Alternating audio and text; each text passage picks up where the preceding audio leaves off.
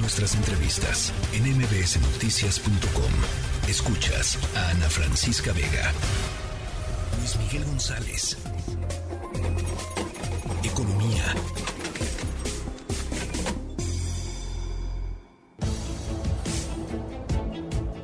Luis Miguel González, ¿cómo estás?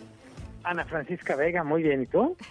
Bien, me da gusto eh, escucharte y para continuar conversando sobre las repercusiones que han tenido la quiebra de estos dos bancos allá eh, en Estados Unidos, eh, tú tenías importantes pues puntualizaciones con respecto a pues esto, ¿no? Este temblor y cuáles han sido las réplicas y las consecuencias que ha tenido. ayer literalmente medio mundo estaba parado de cabeza diciendo esto puede ser el principio de algo terrible. Creo que con mucha razón algunas voces cuerdas decían eh, hay que darle algo de tiempo para saber cómo funciona.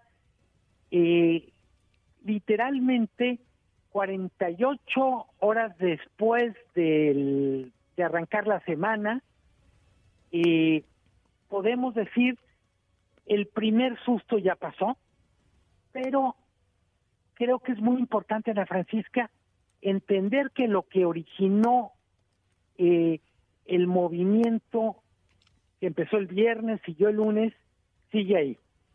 Eh, tenemos tasas de interés muy altas o relativamente altas comparada con lo que había a principio del año pasado. La inflación sigue bajando vamos a decir, poco a poco, pero todavía no son niveles con los que el mundo puede resignarse. Hoy sale el dato de inflación de Estados Unidos, que es bueno, 6%, pero hay que recordar que el objetivo es 2%.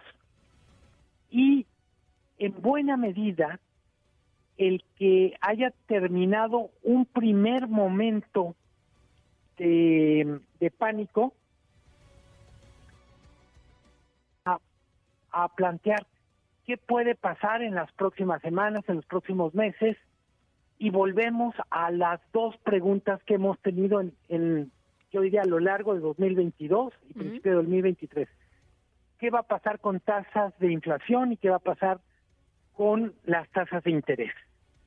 Y desde mi punto de vista, tenemos un sistema financiero con bancos más fuertes, mejor regulado, en Estados Unidos. Eh, decíamos ayer en un en una intervención que fue, digamos ahora sí, interrumpido por la desgracia de la conexión, decíamos no perder de vista que el sistema financiero mexicano tiene otra regulación diferente a la de Estados Unidos, aunque muchos de los que nos están escuchando no lo crean, la regulación en México es más exigente, más estricta que la que tiene Estados Unidos. Y los bancos mexicanos están mucho más supervisados que los bancos de Estados Unidos y eso hace que el riesgo de contagio de Estados Unidos a México sea bastante menor. ¿Qué nos podemos eh, imaginar para los próximos días?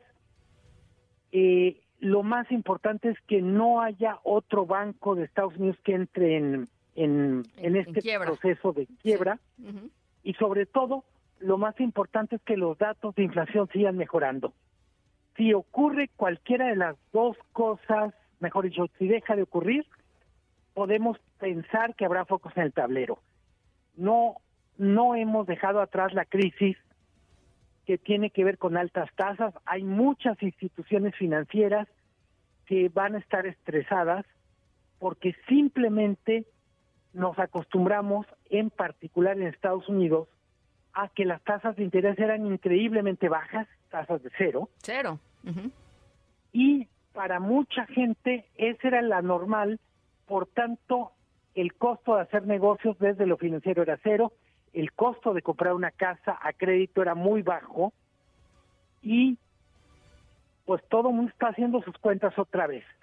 ¿Por qué nos toca el contagio si hay mejor regulación, si hay más supervisión en México? Pues precisamente porque estamos en un barrio que se llaman mercados emergentes a los que nos pueden pasar cosas aunque nos portamos bien. Sí.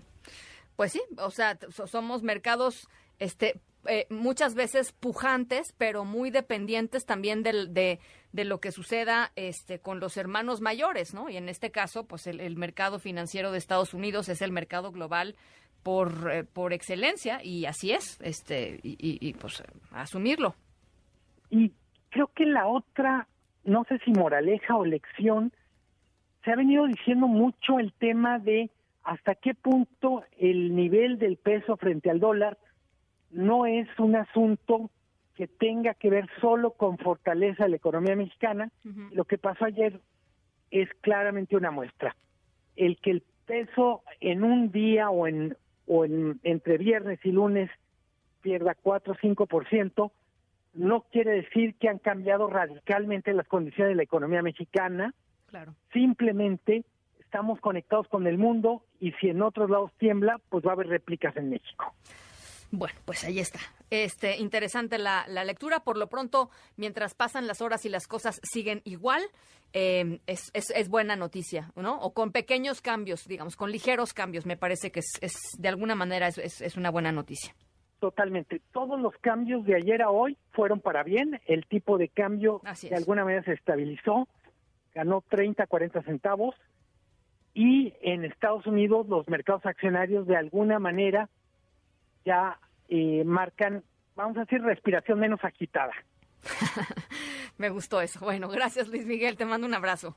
Abrazo, Ana Francisca, buena tarde. Muy buena tarde. La tercera de MBS Noticias.